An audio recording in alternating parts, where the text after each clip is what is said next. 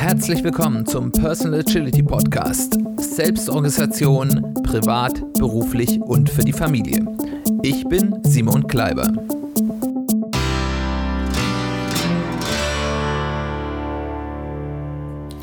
Herzlich willkommen zu einer weiteren Ausgabe des Personal Agility Podcasts. Schön, dass du eingeschaltet hast. Schön, dass du wieder dabei bist.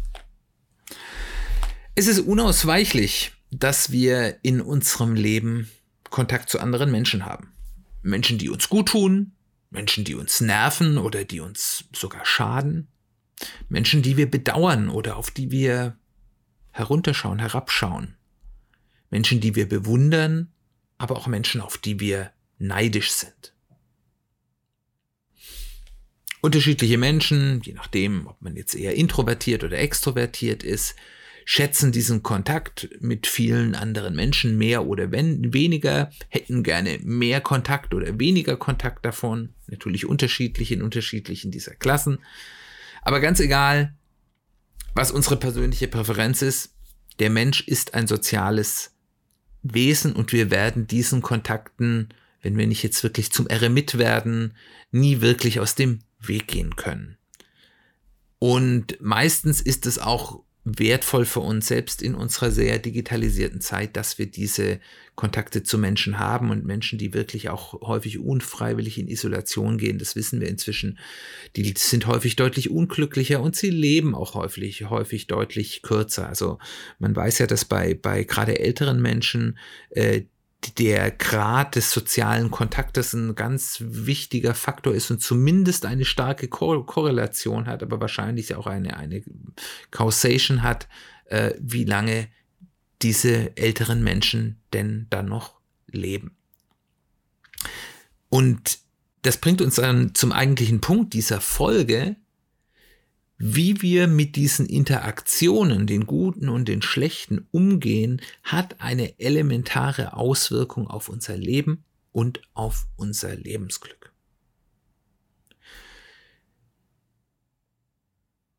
Über den Umgang mit Menschen, die uns gut tun oder die uns negativ beeinflussen, das ist sehr wichtig. Darüber wird auch schon ganz viel gesagt und vielleicht sollten wir dazu auch noch mal bei Gelegenheit eine eigene Folge machen. Heute möchte ich aber mit dir besonders darüber sprechen, bei den letzten beiden Kategorien, nämlich den Umgang der Menschen, auf die wir ein bisschen herabschauen oder vielleicht sogar sehr herabschauen, weil wir die als dumm, hässlich, äh, arm, äh, charakterlos, was auch immer wir da dann als äh, ja, Messlatte anlegen sehen. Und auf der anderen Seite den Umgang mit Menschen, die wir entweder bewundern und oder beneiden. Das ist ja meist häufig auch ein zweischneidiges Schwert. Wenn wir Menschen begegnen, dann bewerten wir die ganz unterbewusst und fast automatisch mit unserem, was, was Kahnemann das schnelle Denken nennt. Ähm, und das ist auch grundsätzlich eine gesunde Funktion unseres Gehirns, dass wir das so vollautomatisch und auch sehr stark an Heuristiken, also ungenauen Messwerten machen, äh, weil das uns ganz schnell Gefahren, aber auch Chancen abschätzen lässt und das ganz schnell für uns verfügbar macht. Und das war natürlich in der Vergangenheit, wo das schnelle Einschätzen eines anderen Menschen unter Umständen, ja, eine Entscheidung über Leben und Tod war, eine ganz, ganz wichtige Funktion. Auch heute hat es durchaus noch eine wichtige Funktion, aber die Situation, in die das richtige Einschätzen eines fremden Menschen über Leben und Tod entscheidet, sind glücklicherweise deutlich seltener als das für, als wie das für einen Menschen, der vielleicht vor 10.000 Jahren gelebt hat, war. Das Ganz besonders spielt da auch unser emotionales Erfahrungsgedächtnis eine Rolle, was ja eine ganz alte Funktion unseres Gehirns ist. Und das nehmen wir häufig auch so als Bauchgefühl wahr. Und deswegen ist es ja auch häufig gut, mal so ein bisschen aufs eigene Bauchgefühl zu hören. Das ist nicht immer richtig, was das Bauchgefühl sagt, aber sich dessen bewusst zu sein, ist durchaus sehr wichtig. Und wir machen da in unserem Gehirn sowas ähnliches, wie man das vielleicht aus Videospielen kennt, wo es so ein Ladder-Ranking gibt, wo also alle Spieler, die dieses Spiel spielen, die dann vielleicht in irgendwelchen Duellen oder so gegeneinander antreten, auf einer Leiter also einem, einem Forced Ordering, kennen wir auch aus der Agilität, angeordnet sind und es immer ganz klar ist, ich bin an einem Punkt auf dieser Leiter und es gibt Menschen, die sind besser als ich und es gibt Menschen, die sind schlechter als äh, ich und da gibt es keine Ungenauigkeit, sondern wir wissen genau, wo wir stehen ähm, und das macht unser Gehirn so ein bisschen dann bei der Einordnung, aber natürlich multidimensional. Es gibt da nicht nur einen Score, sondern es werden natürlich unterschiedliche Messlatten angelegt, die für unterschiedliche Entscheidungen wichtig sind. Wie schlau ist der? Wie ehrlich ist der oder die? Ähm, wie, wie stark? Äh, wie aggressiv? Und so weiter und so fort wie charmant, wie, wie, wie charismatisch. Also da gibt's ja ganz viele Ebenen, die unter Umständen relevant sind. Und äh, die natürliche Reaktion, die wir als Menschen auf ähm, diese Einordnung haben, die ist nicht unbedingt schmeichelhaft. Wir kennen das ja vielleicht so beim Autofahren, da tendiert man ja dazu, dass alle, die langsamer fahren als ich, das sind die Schleicher und alle, die schneller fahren als ich, das sind alles wahnsinnige Raser. Also, wenn man nicht genauso fährt wie ich, was auch schon wieder verdächtig sein könnte, dann macht man es auf jeden Fall falsch. Und das ist eine ganz natürliche Reaktion, wie wir Menschen halt in unserem Denken gestrickt sind. In der Praxis führt dies aber dazu, dass wir Menschen, die wir als schwächer oder schlechter oder unwürdiger, da kann man beliebig äh, unangenehme Vokabeln wählen, einschätzen, nicht ernst nehmen. Und das hat häufig zwei Geschmacksrichtungen. Entweder wir bemuttern sie, das heißt also, wir, wir nehmen sie nicht ernst, indem wir der Meinung sind, wir müssen alles für die tun und alles für die sorgen. Oder wir schauen abfällig oder belächelnd auf sie herab. Beides nicht die sympathischste Eigenschaft. Und das führt auf der anderen Seite, dass wir bei Menschen, die wir besser als uns einschätzen, entweder total unkritisch bewundern und alles ungeprüft übernehmen, was die sagen. Und das ist was, was von Menschen ausgenutzt wird, die sehr gut darin sind, als besser zu erscheinen, obwohl sie vielleicht nicht wirklich sind. Da könnte ein bis vor kurzem an der Regierung gewesener amerikanischer Präsident als Beispiel dienen, der sehr gut darin ist, zumindest einer bestimmten Gruppe von Menschen als das große Vorbild und das Perfekte dazustehen. Äh, und die Menschen nehmen dann eben auch alles, was, was diese Person sagt, als ungefiltert richtig wahr. Und das wird dann ausgenutzt auf unterschiedliche Arten und Weisen, politisch, finanziell.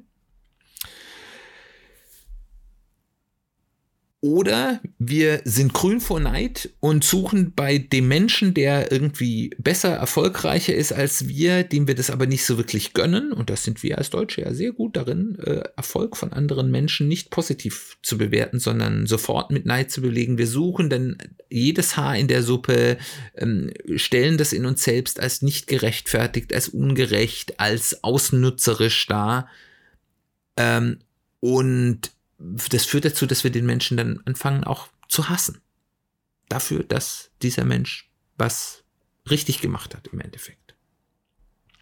Und selbst wenn Menschen ähnlich gut sind als wir, dann laufen wir häufig in Gefahr, dass wir anstatt sie als potenzielle Weggefährten zu sehen, mit denen man vielleicht gemeinsam vorankommen kann, als Konkurrenten zu sehen, die man ja klein halten muss, dass ich besser werde als die. Also man kann sagen, die Missgunst ist stark in uns Menschen. Das ist aber erstmal eine ganz natürliche menschliche Reaktion und dass du so denkst und so handelst, macht dich jetzt erstmal nicht zu einem schlechten Menschen. Aber diese natürliche Sicht auf die Dinge hindert uns auf der anderen Seite daran zu lernen und voranzukommen. Und deswegen ist es vielleicht wert, daran zu arbeiten. Weil was passiert denn? Wir verbauen uns es von denen, die wir als, und ich nehme jetzt mit Absicht eine ganz harte Vokabel, minderwertig oder auch gleich auf einschätzen, zu lernen, obwohl die vielleicht bestimmte Dinge viel besser können oder besser durchschauen, als wir das tun. Weil sie abgewertet sind. Sie sind nicht mehr als valide, wertvolle Quelle des Lernens in unserem Gehirn kategorisiert.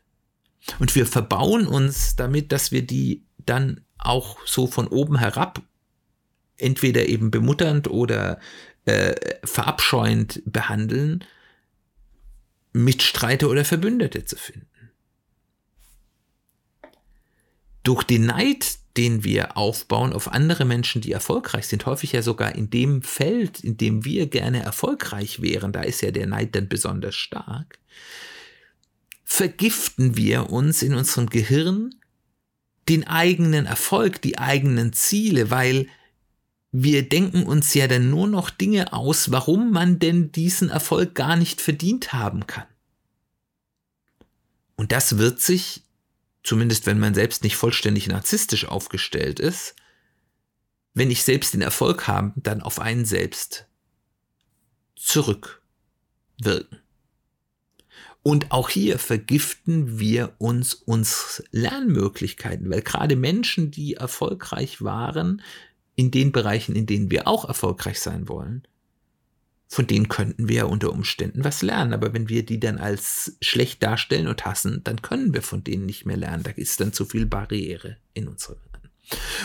Und last but not least, bei denen, die wir als gottgleich bewundern und die wir nur noch mit rosa-roter Brille sehen äh, und deren Fürze nicht stinken. Und denen wir als unsere Idole hinterherlaufen, vergessen wir kritisch zu hinterfragen, weil auch dort ist nicht alles, was Gold ist, äh, was glänzt Gold, Entschuldigung, so rum natürlich, wir vergessen den Kontext des Erfolges mit einzubeziehen. Das heißt, von wo ist denn dieser Mensch gestartet? Was für Rahmenbedingungen hatte denn dieser Mensch? Was fiel dem vielleicht total leicht, was mir vielleicht nicht leicht fällt? Und umgekehrt, was fällt mir denn vielleicht leicht, was für diesen Menschen eine große Herausforderung waren? Und fallen eben auch auf, auf Fallacies rein, wie zum Beispiel dem Survivorship Bias, dass es eben hier vielleicht einen gab, der zufällig den Erfolg hatte, aber es eben auch andere gab, die den nicht hatten. Also auch das ist dann ein nicht gesunder Blick auf diesen Menschen, weil wir das dann nur noch gut finden und nur noch toll und dann eben ganz umgekehrt wie bei dem, den wir beneiden, eben auch hier nicht das ganze Bild betrachten und damit eben den Lernerfolg ja mindestens mal beschneiden und vielleicht sogar verfälschen, weil wir nicht den richtigen Blick auf die Dinge haben, die wir daraus lernen können. Und wir haben gesagt, es ist auch wenn das eine natürliche Reaktion ist, so zu handeln, ist es deswegen wertvoll und auch einen Aufwand wert, zu lernen und daran zu arbeiten, anders damit umzugehen. Wie können wir das tun? Das erste ist einmal, wir können diese schnelle Einschätzung von Menschen, dieses schnelle Denken, den Output des emotionalen Erfahrungsgedächtnisses nicht abstellen und wir sollten das auch nicht, weil das wertvoll ist. Wir sollten das auch nicht verteufeln, sondern wir sollten es erstmal bewusst zur Kenntnis nehmen als ein Indikator. Einen wertvollen Indikator, aber eben ein Indikator. Dieses, diese erste Einschätzung, die ist wertvoll, aber du musst ihr nicht folgen. Du bist dazu nicht verdonnert. Du bist dazu nicht verdammt. Das ist der erste Schritt das bewusst zur Kenntnis zu nehmen, aber als das, was es ist und nicht als die ultimative Wahrheit. Der zweite Punkt ist, und das klingt einfach, ist aber nicht einfach, versuch allen Menschen, die du triffst und die sich nicht durch eigenes aktives Handeln dafür bereits vollständig disqualifiziert haben, auf Augenhöhe zu begegnen. Ganz egal, wo du die auf deiner Videospielladder einordnest, egal ob du die ganz unten einordnest oder irgendwo im goldenen Olymp. Begegne anderen Menschen, die es sich nicht selbst verschissen haben, durch aktives Handeln auf Augenhöhe. Und wenn du das machst, wird dir das bei den allermeisten Menschen und ich sage da mal bei den Menschen, die es wert sind, einen ganz anderen Zugang geben. Bei Menschen, die dich selbst als höher auf ihrer Skala einschätzen, wird es Begeisterung und Offenheit hervorbringen. Denk mal selbst darüber nach. Wie hast du als Kind darauf reagiert, wenn du es mit einem Erwachsenen zu tun hattest, der dich ernst genommen hast, wo du gespürt hast, der sieht dich nicht hier als das alberne Kind, sondern der nimmt dich ernst, der behandelt dich wie ein Erwachsener oder wie eine Erwachsene. Denk mal an vielleicht in den ersten Erfahrungen im Berufsleben oder in der Uni, jemand, der schon viel weiter war als du, vielleicht ein Mentor, der dich nicht von oben herab äh, behandelt hat, sondern der dich vielleicht ein bisschen mit an die Hand genommen hat, aber der dich respektvoll und auf Augenhöhe behandelt hat. Das sind Menschen, die vergisst du nie in deinem Leben. Überleg mal, wie denkst du über diese Menschen? Was würdest du für diese Menschen tun, wenn sie deine Hilfe brauchen? Das ist ein Spiel, das spielt in beide Richtungen. Allein indem du einfach Menschen, die dich vielleicht als höher einschätzen, auf Augenhöhe behandelst, gewinnst du Verbündete und im besten Fall loyale Freunde. Und das hat nichts mit Manipulation zu tun. Das hat einfach was damit zu tun, wie gehe ich mit Menschen gut um. Und das ist etwas, was Resonanz verursacht. Bei Menschen, die auf einem ähnlichen Teil der Reise sind wie du, ermöglichst du mit diesem offenen, respektvollen, auf Augenhöhe begegnen Bündnisse und Synergieeffekte, anstatt ein Konkurrieren gegeneinander, wo vielleicht ihr gemeinsame Konkurrenten habt und zusammen viel weiterkommt. Und die meisten Menschen, die es geschafft haben, die deine Idole sind, die sehen sich häufig weniger toll, als du sie siehst. Es gibt ja dieses berühmte Imposter-Symptom, also dieses, dieses Hochstapler-Syndrom, dass die, die Leute, die was ganz Tolles geschafft haben, das eigentlich gar nicht so für sich selbst wahrnehmen können. Und das geht dir wahrscheinlich bei manchen Dingen, wo du erfolgreich bist, auch so.